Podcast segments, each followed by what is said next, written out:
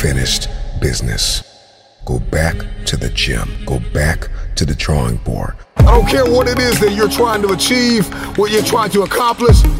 Everything rises and falls on your perspective.